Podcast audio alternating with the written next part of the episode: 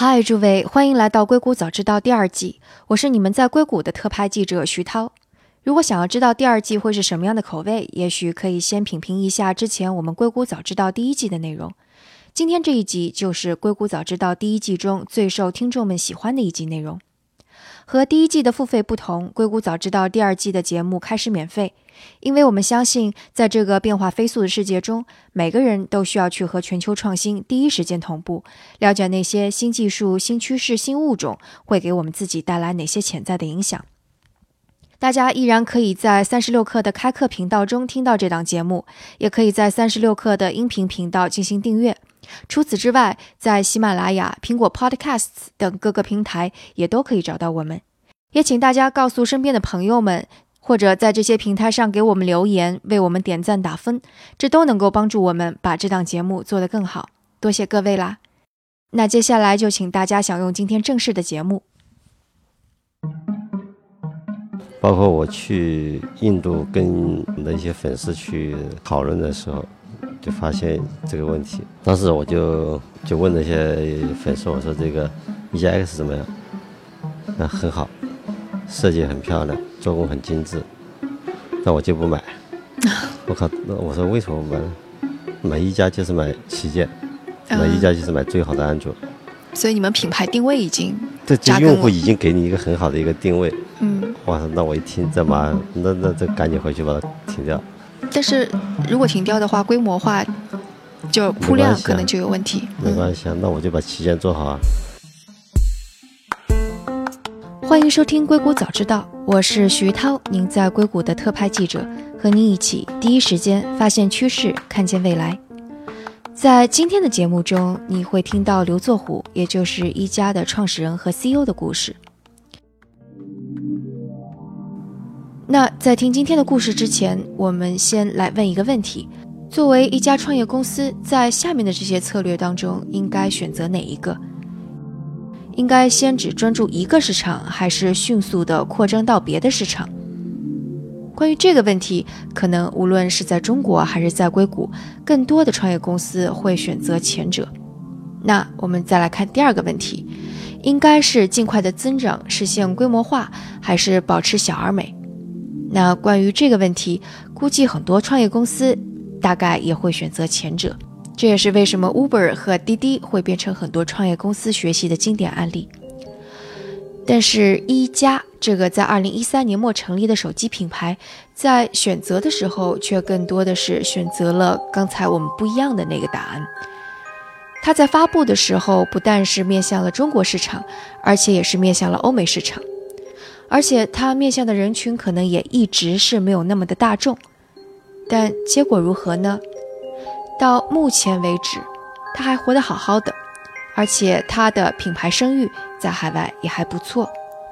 所以我想，也许探寻一加创始人刘作虎这一路他到底是怎么做选择、怎么做决策，也许会非常的有意思。但如果回头来说，回到二零一三年。按照刘作虎的朋友丁磊，也就是那个网易的 CEO，他的说法是，他一开始也觉得刘作虎做手机这不是一个好的选择。他觉得做手机很苦啊，就因为苦。对，因为手机行业竞争很激烈嘛，然后做硬件。也挺辛苦的，所以他老是在跟我开玩笑说：“别干手机了，搞手机干嘛？太累了。”你你当时有会跟他说吗？说我为什么一定要做这个？没有，其其实是只是开玩笑了。嗯，我就说手机很爽啊，挺挺有意思的。那次那个媒体问他的时候，然后媒体把那句话告诉我，我我还觉得挺那挺诧异的。我 丁磊的说法其实很合理。二零一三年并不像是一个创立手机品牌的好年份，因为在三年前，也就是二零一零年的夏天，小米科技的米 UI 发布，然后立刻就拥有了大量的粉丝。之后发布的小米和红米手机也颇为受欢迎。然后在这之前的一年，锤子科技也成立，并且立刻圈粉无数。而在这个行业当中，还有其他非常大的品牌，例如高端的 iPhone 和三星，以及国产的华为、OPPO 和魅族。那是手机，其实也有很多所谓的互联网的品牌。那我就在想，我们的机会是什么？那个时候大家有一个误区，就以为做这个互联网的品牌，就用户要的是便宜，所以你看很多人就是不停的就是做便宜的东西，但这个其实是个非常大的误区。就用户永远要的不是便宜，就用户要的是物超所值，但是他一定要的是好东西。当时市面上的产品，我觉得硬件都做的太太差了，可能是便宜，但是做的太差了。但这个也是我擅长的，所以 OK 我就找准了一个机会，OK 我做一个最好的硬件。那软件呢，我自己我们可以暂时先不做，那我就找别人合作。这就跟很多其他这个先出来的品牌的想法就完全是不一样的。他们当时可能是受了小米的影响，哎，我先做一个 ROM，折腾个半年一年，然后再去做个硬件。这个就是有时候你就没有自己的思考，你可能就走了这么一条路。但是当时我们看到我们的机会，我觉得我们的优势是什么？刚开始的时候已经对用户的画像已经非常清晰了。用户画像都没有，我只是说我想做一个什么样的东西，我就是想做一个。说说的简单点，我就想做一个最好的安卓手机。包括那个时候三星的产品，其实那个时候我们也觉得好像是不是还可以做得更好一点。当时你们的时机就是高端机是 iPhone 之呃 iPhone 之类的，可能价格太高了，然后网络上的那些其他的手机质量又不好，所以其实是给你们一个市场的机会的。对，就是你怎么把产品做得很好，但是又是通过这个互联网的这种方式。这个渠道去销售，之后是不是这个这个定位的空间慢慢被压缩了？就别人也开始在做这一类的手机了。大家，因为只你只能说这个大家都有进步。所以说一四年那时候，可能我们看到很多产品是做的很差的。最近这几年呢，大家都有在进步，不是说这个位置这个这个空间变小，那依然专注做旗舰，只做线上，还是只有我们这一个品牌，没有第二个品牌。除了这个苹果以外，它一年做一个产品，可能就是我们了。我们一年反正就一到两个产品，这个也算是做安卓手机里面可能出产品出的最少的公司。但是不是也动摇过？因为在二零一五年的时候，你们推出了那个一加 X，对，当时是有点怎么说呢？可能自信心爆棚了吧，所以我们想，哎，是不是做一个终端的产品，可能会有更多的量。其实还是想要规模化、更扩张市场，扩张的更大。就当时是说实话是有点太过自信，所以有有些东西没想得很清楚。后来我们马上就做了调整，其实很快就做了调整。一一加 X 上市之后几个月、三个月，然后就做了调整。就是看到那个销售量不如意，所以就直接。包括我去印度跟这个我们的一些粉丝去。讨论的时候，嗯，就发现这个问题。他们说什么？当时我就问那些粉丝，我说：“这个一加 X 怎么样？”啊，很好，设计很漂亮，做工很精致，但我就不买。我靠！那我说为什么不买呢？买一加就是买旗舰，买一加就是买最好的安卓。所以你们品牌定位已经这这用户已经给你一个很好的一个定位。嗯。哇！那我一听这嘛，那那这赶紧回去把它停掉。但是如果停掉的话，规模化就铺量可能就有问题。没关系啊，那我就把旗舰做好啊。其实你因为用户给你的这个，它是一个非常好的一个事情，就是它已经代表啊，在他们心中一加就是代表旗舰，一加就代表最好的安卓手机，这是一个非常有利的一个一个地位。那你如果去做这个 X 的话，你反而会稀释你的这个品牌的这个印记。还有一个就是，你即使做 X，你的量还不一定有卖旗舰的量大。就像那个以前那个苹果做五 C 一样，他肯定跟我当时做那个 X 是一样的想法。没想到五 C 还卖的还不如旗舰卖的多，跟我们当时变的是一模一样的这个情况。一五年的时候，可能另外一个尝试，但是也迅速的又给纠正过来。对线下那个是出于什么的考虑？就跟那个也是一样的。当时我们是想这个，呃，线上有影响力，然后线下可以。这个渠道可以那个迅速的铺开，但是我记得那个在二零一三年末，就你们宣布建立一家的时候，你是接受了一个媒体的采访，然后当时你有评论说，嗯，未来互联网销售在未来三年，如果一旦从从百分之十五冲到百分之二十五，就会有雪崩的效应。然后线下渠道就会萎缩，门店数量就会减少。所以你在一三年的时候其实做了这个判断，但是在二零一五年的时候，就相当于是又把自己的判断给推翻了。其实当时一三年是有这个担心，但后来发现其实不是，特别这个前面这两年，是吧？线下发展其实非常非常快。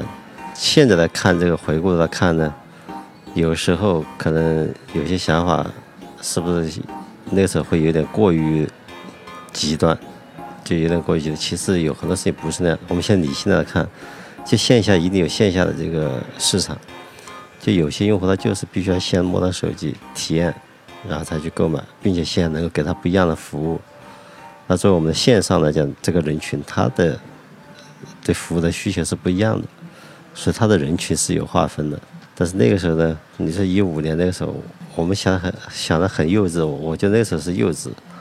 哎呀，我们这个网上影响力很大，那线下是不是他就可以，反正溢价可以去卖，他也能够去维持。嗯。但后来的 E G X 一出来，我们在这个定价的时候，就发现这个想法他妈错了。所以就马上做了调整，但是感觉还是挺 make sense 的呀。就是你刚刚说有些用户就是想要去摸一摸真机，但是它这个定位，这个跟你的定位就有关系了。因为当时我们在定价的时候，一加 X 定价的时候，就面临一个两难局面。你要做线下，线下它就需要你卖两千块钱，然后我只做线上，其实我可以卖的是不是卖个幺四九九，甚至可以幺三九九去卖。但是呢，我后面定了一个幺五九九。就线下也不讨好，线上也不讨好。那个时候我就发现我们这个决策就就有问题了，所以我们后来说我们就专注做线上，专注线我就不需要考虑这个线下渠道的这个成本了。所以在未来也绝对不考虑。在现在，比如说有一些运营商会会找我们合作，但是他可以让我们有更多的接触点，同时呢，可能有些运营商他他可以不挣钱，他愿意跟你合作，对吧？他更多是想拉到更多的用户。OK，那我觉得 OK，你。不要违背我们的定价的原则，那我就 OK。所以其实你们在对于在做这个决策的时候，对目标用户其实也相当于是舍弃了一部分目标用户。对，就那些想要在线下。对，这也是个选择。这两年我们就基本上团队也都达成共识，并且也也冷静清醒很多。接下来还有一个决策是到底做不做海外，因为很多中国公司肯定是最开始是不做海外的，但你们是一开始就想到要做海外了。一开始我们就是想做做一个全球的一个一个品牌。我们当时取一加这个名字的时候，我脑袋里首先浮现出来是 One Plus 这个英文，就我觉得哎，这个英文名感觉好像还挺挺朗朗上口的。但为什么呢？中国市场那么大。可能跟我自己的经历会有些关系，我我我也不知道。我是后来自己是在想这个问题的时候，好像是有可能有这种关系。因为我其实以前一直在负责海外市场，包括包括以前做 DVD 也是一直在做海外市场，所以我觉得在海外的机会其实也是挺大的。包括以前说中国的产品，大家都觉得是一个便宜、质量很差这么一个印象。但是我们以前做海外呢，发现哎，大家也能够接受我们的产品，只要你做得好。那所以我觉得手机是个很好的机会，就你真的把产品做好，那它也是人手一部的一个一个设备。嗯，怎么说？我们那时候愿景叫做一个受尊敬的全球品牌嘛。所以我觉得我们把我们产品做好，应该是能够让更多人改变这个他们对中国产品的这个印象。但是，我们现在今年又做了一个升级了，我们。升级成我们要做更健康、更长久的这个企业。回到海外战略那一部分，因为但凡说到您海外战略，都会提到您做那个蓝光 DVD 做的非常成功，所以那个是怎么做起来的？然后在这段经历当中，你是获得了哪些还挺宝贵的经验？那个时候，其实我们现在很多做法跟那个时候其实是一样的，所谓的互联网的方式。但那个时候是怎么会想到说一定要做互联网的方式呢？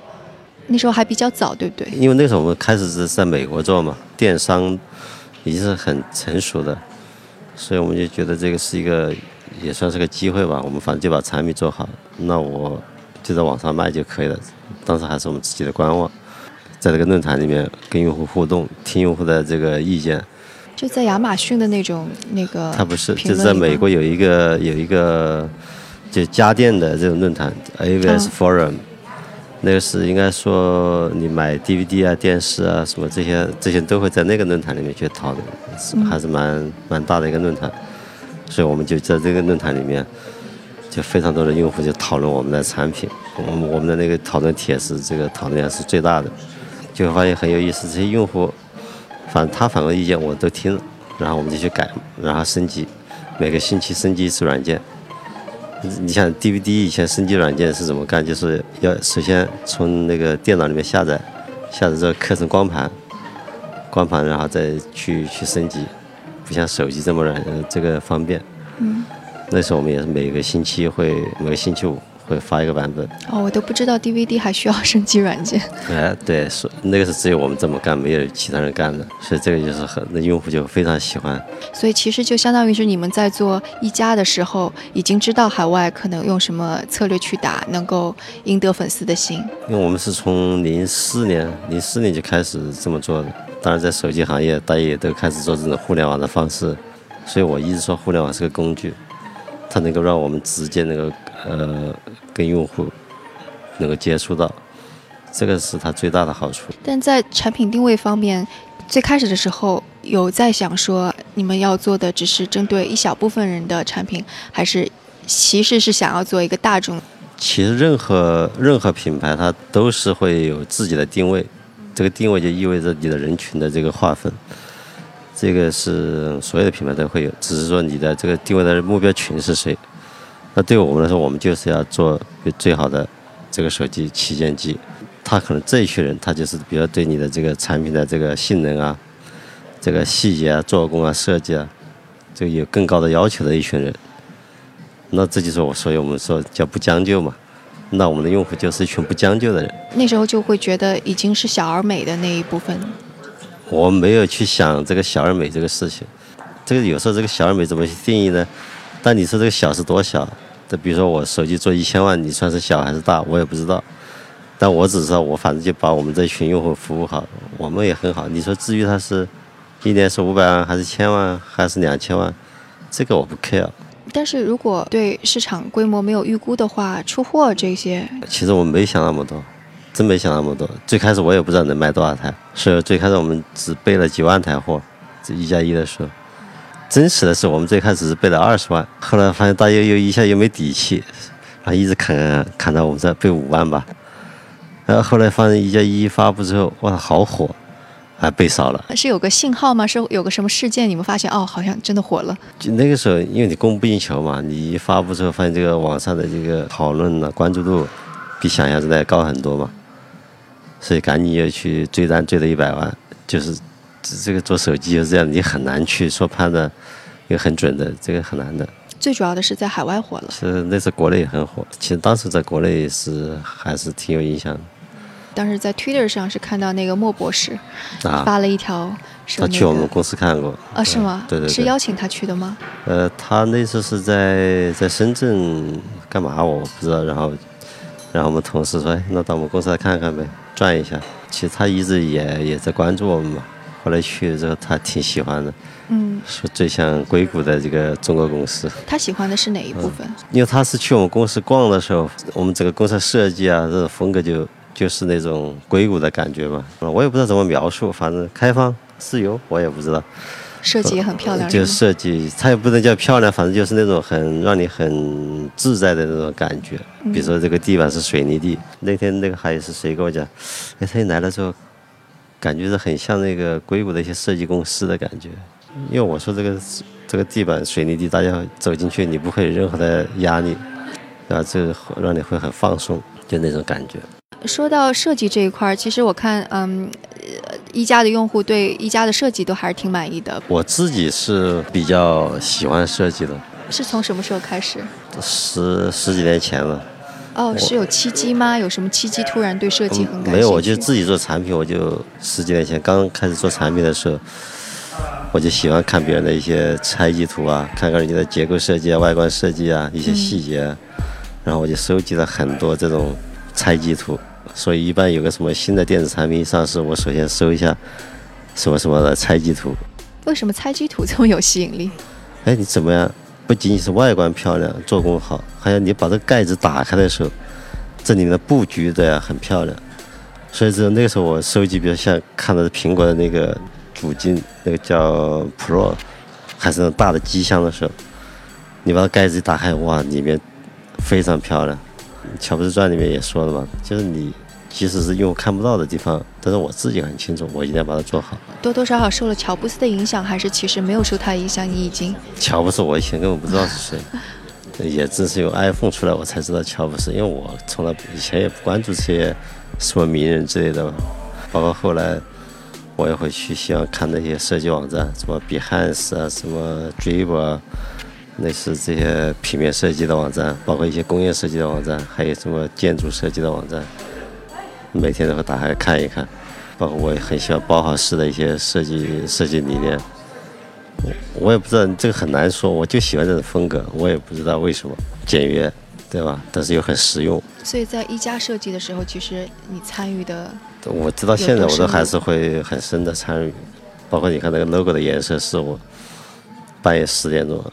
带着设计团队去去那个什么海岸城，深圳海岸城，深圳海岸城去看那个优衣库的 那个 logo，因为优衣库，因为毕竟是做互联网嘛，就红色会更更能够刺激眼球嘛。也就说就要那个红色了。啊，对对对。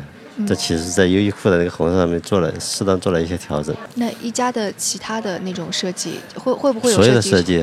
设计师会觉得啊，我折磨的不行了。我们有个乔布斯老板。我们所有的，包括你的平面的设计，包括 logo 的设计，包括这个 ID 的设计，那全都是我要深度参与的。设计师应该是挺挺郁闷的。其实你包括那个 logo，logo 我们当时还请了一个韩国的设计公司，花了几十万去设计的 logo，但是发现做的不好。然后我们自己的这个设计师同时也在做，最后发现我们都喜欢我们自己设计师设计的，后来就没有用这个设计公司的。包括这些网站的设计啊，所有的体验我也会自己去体验。经常我一看到这个体验不好，劈头盖脸就把他们骂一顿。哦。因为很简单，我是个用户嘛。你这个东西好还是不好？我一看，我做一个用户就能体会得到。就像我们那个产品的这种弧度，一条调半年，让人家说你这是有毛病哈。会不会有人建议说，是不是应该把你们的这种投入跟换来的用户做一个数据上的分析？说到底投入多少，然后赚来多少用户，赚来多少品牌？没法分析，这东西没法分析。所以就是只是说盲目的觉得，哎呀，我觉得一定要做到这样。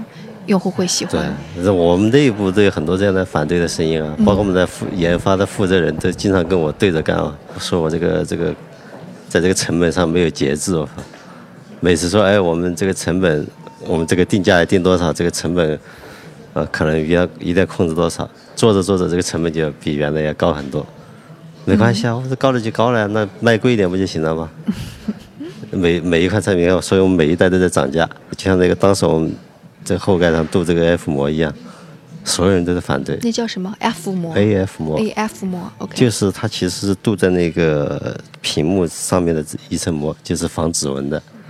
但是我们是在这个后盖的金属上也镀了这么一层膜，就它的手感会更好，然后也会防指纹，光泽也会更好。但是要将近一二十块钱，这个是一个非常大的一个成本。你这个地方加十块，那个地方加十块，你包括我们的这个周边的轮线。要把这个能线做得很清晰，那整个把这个以前把这个富士康的这整个生产的那个工序都都要做调整，也是被富士康那时候也是被我们折腾死了，好像，但是最后就坚持要这么干。但你们的量其实并不大，富士康愿意被你们折腾。那那没办法呀，那这个石石这个石墨印印产也要干。嗯，到今年秋天的时候，反正我觉得手机行业也是发生了一些比较重大的事情。然后包括 Google I/O 上面发布的新的产品，还有包括苹果发布的新的 iPhone Ten，我觉得他们都是想要颠覆自己的，而且我觉得它多多少少也为这个行业其实是树立了一个新的标杆。所以我不知道，就是你有没有守在 守守着看他们的发布会，或者是仔细去研究他们的战略？我现在很少看发布会，以前还会看，现在看的少了。那那那会觉得他们发布的产品对这个整个行业有影响吗？就我觉得现在更多的会有一些自己的判断吧，就有些东西没那也没那么复杂。说白了就是，当然，你说 iPhone Ten 它这个屏幕的确是很优秀，但这是一个大的趋势。但这个其实更多的是考验的是你的这个供应链的问题。那比如像这种屏幕，只有苹果、三星他们有，对吧？但后面它才会释放给你，没关系。但是我知道的这个大的趋势是什么就 OK 了。就像我们说，现在一加五 T 做这个全面屏也是一样的，这是个大的趋势。呃，我会更多的是会去回到本质上去去思考为什么要做这个事情。比如说全面屏，你会发现现在很多人会说，哇，就是怎么样，屏占比要更大，或者说可以看到更多的内容。其实，按照我我自己的观点，其实我不是这样的。为什么要做全面屏？它更多的是一种未来感的感，未来感的一种视觉上的一种东西。你当你看了这个全面屏东西，你再看以前的产品，你会觉得是不是一个时代的感觉？它更有未来感。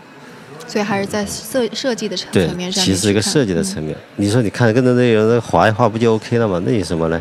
除了这个设计未来感之外。我觉得可能有一个我自己会觉得挺重要的，就是 Google 它设计的这个最智能的智能手机。一个是它在把 AI 全面的应用到它的智能手机当中去，在向苹果学习软件硬件一体化，然后让大家觉得这个手机更加好用。另外一个是它把整个硬件都跟手机就是一个 hub 嘛，然后它把其他的硬件都跟它的手机配合起来。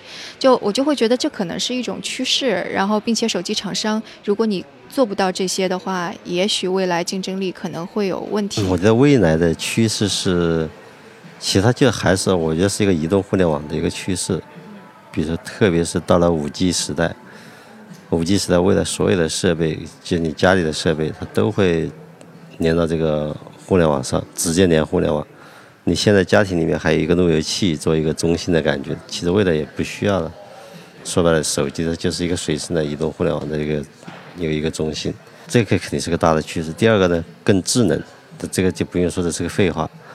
因为我是一直觉得现在智能手机一点都不智能。举个很简单的例子，我凭什么说我今天，比如家里装了个智能灯，我要下载一个这个智能灯泡的这个软件？其实它更多的未来就是怎么样在这个系统层上面把它全部打通。最好这个手机的这个桌面只是一个控制面板。而不是这么多的这个图标 App 什么之类这么复杂。当然，语音的这个交互是一种方式，但是我现在还没有。但是现在离这个目标，我觉得还有一定的距离。但但这不就对手机厂商提出更高的要求了？就不光是你设计外观硬件做的好看，对你的软件整体的能力，甚至是。对，甚至是包括你有没有人工智能的研发团队，你的 machine learning 的人才储备怎么样？就是，这就是你的选择的问题。什么叫选择？你要清非常清楚的认识到你现在的位置，你现在的能力和资源，你该干什么？那 OK，我们最开始出来的时候，我 OK，我现在没有软件团队没关系，我先硬件是我的强项，我先干。好，比如说你现在做 AI 的，大家都是又在讲 AI 的这种很虚的概念。但实际上，我从我现在看到的，现在还没有，不管是谁，不管是苹果还是三星，其实都这种体验都还离这个用户的这个需求还差很大的距离。那我干嘛一定要现在跳进去呢？我等我的时机成熟的时候，我们从某个领域再切入进去也不迟。我就是，我每天都在这里观察，都在看着。我因为我这个人是很反感这个讲很多概念的东西，像一听 AI 之后，每一家都在讲 AI。妈的 AI，你在干嘛呢？最终的目的是什么？就你最后得给用户带来的是什么？但现在往往很多公司就是我靠，这个舍本逐末的感觉，哎，这这整天吹牛逼，我这个 AI，AI 你在干啥呢？不知道。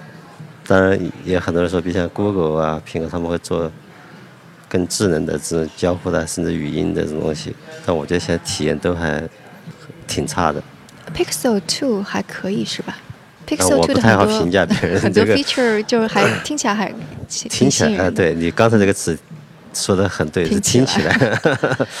因为我是所有的产品我都会体验的，你包括现在音箱市面上的这大些主流的这些音箱，我都在我办公桌上都有。你是觉得他们的软件层面做的还没有？我的我有一个判断，嗯，那天正好是跟跟一个朋友聊的时候，哎，发现我跟他这个判断是非常一致。就是这个所谓人工智能的东西，就是这种智能交互。你即使做到百分之九十九，这个用户也可能也不会用，不会满意。为什么呢？我只要用了一次，发现有一次搞错了，他理解错了，我就再也就没兴趣了。就像你看那个 Siri 以前刚出来的时候，对吧？所所以紧接着一个问题就是，比方说 Google。它在软件方面，它有很多人在研发，然后它又收购了那个 HTC 的手机的那个部门，然后它的硬件能力也上来了，所以它每年都在积累。就尽管说可能软件不行，硬件不行，然后这次 Pixel Two 也出现很多问题，但它在积累，所以会担心说，如果现在你们没有在这个起跑线上往前跑，而只是守着现在的既有的这个这一盘的东西，会不会到之后市场会被这些大家伙研发经费更加？丰富的大家伙给挤压掉了。其实这个这个一点都不担心，他们在积累，我也在积累，只是大家积累的东西不一样。你们现在在积累哪方面？你你像我们做产品，肯定现在比前刚开始的肯定是强了很多。那比如像我们 camera，我们就是就是反正我们产品发布，大家都是拿着跟三星和这个 iPhone 的旗舰机去 PK 的。那为什么呢？那人家是认为你肯定是能够跟他 PK，所以大家才会 PK 嘛。不过在硅谷，其实大家还会挺经常讨论一个事情，就是那个微笑曲线，就认为，嗯，如果你是做光是做硬件，就比方说 PC 的 OEM，或者现在，嗯呃，汽车厂商担心的事情，就是他们只做硬件，那最大的一部分利润可能就会变成是。当年的 Intel，当年的微软，或者现在 Intel 都不盈利了，或者是之后的 Google，或者是之后开发无人车的这些软件公司，而不是这些厂商。我们也没有说自己只做硬件，嗯，就像我刚才说的这个 Camera，它就不是一个硬件的活，它其实是一个很大的程度是软件的活，包括我们的系统。那现在至少在海外，我们的系统大家是是非常认可的。呃，就是那个 Oxygen OS。对啊，包括未来我们也会做一些，比如在这个服务服务这块，现在也在想办法怎么去切入进去，比如云服务，我们也会去提供。只是说，在你这个时候，你能做什么事情，你一定要，这个我觉得这还是那句话，就是你要有个清醒的认识，这还是个定位嘛。如果你要做很多功能，网上也搞一堆的人，但是用户还不买账。那我们就是，我就是给你一个，我就像我喜欢包豪式的这种设计一样的，我就希望它很干净，然后你也不需要知道这个很多，比如说甚至是什么清除垃圾啊、什么整理啊，不需要知道，我在后台都已经帮你搞好了，给你呈现出来的是一个非常干净的一个局面。当你把这个想清楚了，OK，那我就在这一块就猛发力。有些用户说，哎，你能不能搞个这个这个壁纸的商店？也有人会提，我说我们不做。那你如果对这个东西你觉得很重要，那你可以去买别人的。所以会有预期说，用这种的战略，用户的呃规模、用户的数量会会会增长幅度会大吗？全球六十多亿人口，你担心啥呢？其实你根本不用担心。但是现在手机其实是不是慢慢已经饱和了？这就饱和了，它也是一年也是十几个亿啊，只是它增长的没以前快，但是它的这个。保有量是在那里的，每年还是有那么大量。我觉得手机行业是我做过之后再找不到第二个更好的行业，这个行业太好了啊！因为每人都每个人都要有一个，对吧？你隔两年还要换一个，只要你把产品做好，你的规模不会是问题，那是个结果。那像你们会有一个三三五年的这样的规划，说三五年之后你们要做成什么样的公司？是想听这个官话还是听这个实话？实话，实话。实话是没有。我觉得一个东西。不需要想那么多，我们就是老老实实把，就是你当你把一些根本的东西想清楚之后，嗯，老老实实把你该做的事情做好就可以了。当然，我新的东西我们会去跟进，会保证这个敏感度。啊，你说包括 AI，虽然我有很对它有很多这个不同的看法，但是它为了一定是对这个这个人的生活会有很大的这个呃帮助。那我们也会在想，哎，在这里面我们能做些什么能改给用户价值？就你时刻在思考这个问题，不是没有想呃这个没有想法，倒不是这样。至于五年后是什么样子，谁知道？你把你是东西做得好，在同行你一看，我的产品是做的比别人更好，体验更好，那你有什么好担心的呢？那除非这个行业死掉了。呼应一下之前我问的第一个问题哈，就是第一个问题是说，当时你要创业的时候，丁磊是劝你不要做手机。如果现在有一个人跟当年的你有差不多的经历、差不多的聪明才智，现在站在你的面前说我要在二零一七年的十二月十六日成立一个新的手机品牌，那你会怎么对他说？别干了。有理由吗？因为手机行业已经今天跟四年前已经完全不一样了。嗯哼。现在新的品牌想能够冒出来，已经比登天还难。比登天还难。因为就在四年前的时候，很多很多供应链，他们有一种幻想，哎，是不是还能扶持一个第二个小米出来？所以呢，你虽然是个刚刚成立的公司，他也可能会给你支持，比如说加工厂啊、元器件啊。哎，通过几年之后，大家发现，哎，这个幻想不成立，好像没有第二个小米出来。所以你现在一个新的品牌想出来，你拿不到资源。你想拿最好的屏幕，三星不会给你。我有这几个大的客户，我都把它扶持好，我就已经很好了，我干嘛给你呢？就像特别像去年这个屏很紧张的时候，你根本拿不到的。所以我说，现在我想在新的公司再出来干手机，最好别干。好，您刚才收听到的是手机创业公司一加的创始人刘作虎的故事。如果有什么想法或者评论，请给我们留言，或者在读者群中进行讨论。如果觉得节目对您有启发，也请转发给您一两位朋友们，让他们也听到这档节目。以及最近我也在想，硅谷早知道如何能够给大家带来更多的价值。所以如果有什么建议，也请尽管告诉我。我的邮箱是徐涛的全拼 at 三十六课 dot com，x u t a o at 三十六 k r dot com。那我们下次节目再见。